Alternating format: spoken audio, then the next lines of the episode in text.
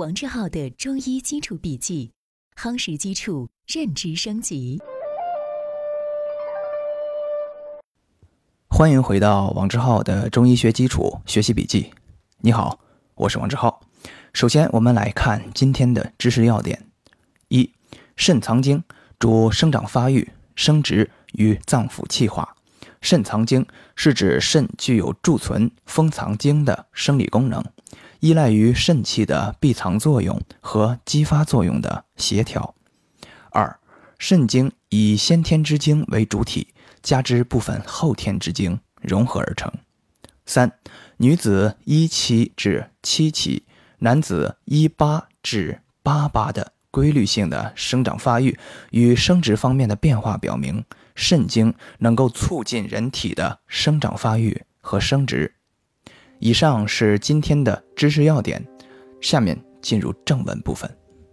一、肾经，肾经主生长、发育和生殖。生长发育跟先天之精关联较大，生殖就是生殖之精。素问：上古天真论重，女子以七为单位，男子以八为单位，这里有没有什么奥妙呢？大概是由于直接观察得来的，为了统计方便。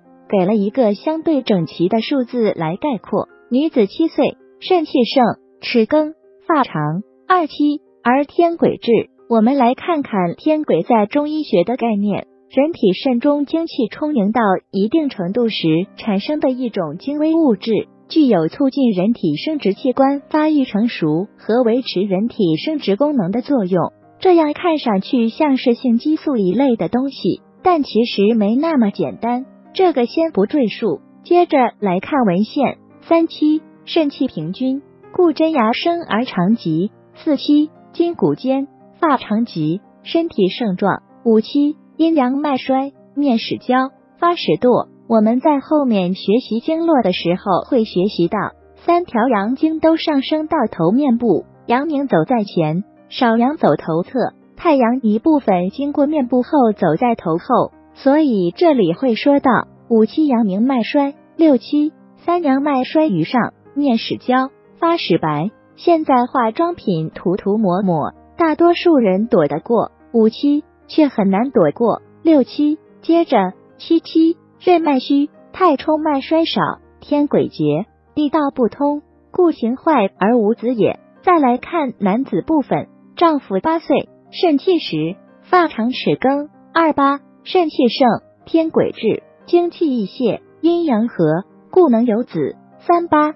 肾气平均，筋骨劲强，故真牙生而长疾。四八，筋骨隆盛，肌肉满壮。五八，肾气衰，发堕齿槁。六八，阳气衰竭于上，面焦，发鬓斑白。七八，肝气衰，筋不能动，天癸竭，精少，肾脏衰，形体皆急。八八。则使发取肾中精气不足，小儿生长发育迟缓，成人早衰，性功能下降。男子精少不育，女子精少精闭不孕。最标志的就是那么几个：牙齿、骨、发、生殖功能，这四个是观察肾中精气功能的明显指标。但是也要分开来理解，小孩多看骨头，小孩、老人都要看头发。老年人更多看的是牙齿，《红楼梦》中刘姥姥进大观园，贾母问她的第一句是：“牙齿可好？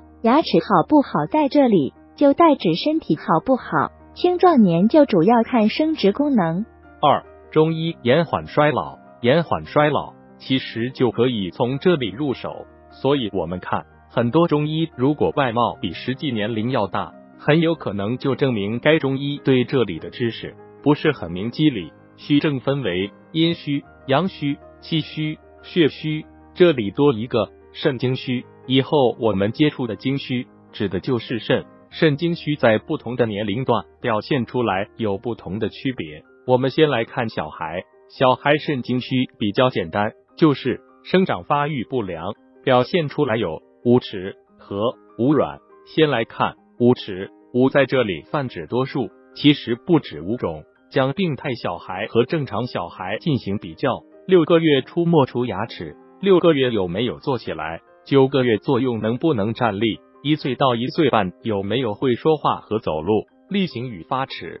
等等。假如比较起来有很大的差异，就证明生长发育不良。无软。指的是头项、口、手、足、肌肉、衣上均属于发育不良。此外，发黄、稀疏、干枯、方颅、西门迟闭、解颅，还有 X、O 型腿、智力低下、痴呆、反应迟钝等等，均属于小孩的肾虚，皆需补肾精。针对先天的症状，靠补肾精是有效的。但是不可能完全治好的。就针灸而言，经常在头部进针，虽然不能完全治好，但是可以把智商五十的儿童提到智商六十，这样他的生活自理能力就强了。类似这种生长发育不良的，吃什么中药比较好呢？中药的补虚药有四类：补气药、补阳药、补阴药和补血药，但是没有补精药。严格意义上说，其实是有的。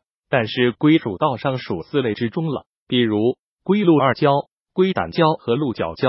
鹿胶是补阳的，龟胶是补阴的。龟和鹿都是长寿动物，熬成胶之后，补阴补阳的作用没有那么明显，但化生精血能力较强。有句话说，动物药是血肉有形之体，凡是补益药，一般是动物药比植物药要强。还有一味药紫河车，也就是胎盘，来源于先天。补先天，还有一味药是鹿胎，鹿胎也可以。以上是今天的正文部分。为了方便我们的共同学习，我将今天的主要内容绘制成了一幅思维导图，请你试着先不看文稿，仅通过思维导图回想我们本节笔记的内容，然后翻看文稿中的知识要点和正文内容，把自己没有掌握的知识点对应落实，将学到的新知附着在思维导图上，印在脑海里。好。这是本节笔记的第三个部分，思维导图部分。今天本节笔记留给你的思考提示：思考青壮年肾精虚的表现是怎样的？请你静心回顾，认真思考。希望今天是美好的一天，你我都能共同进步一点点。我们明天见。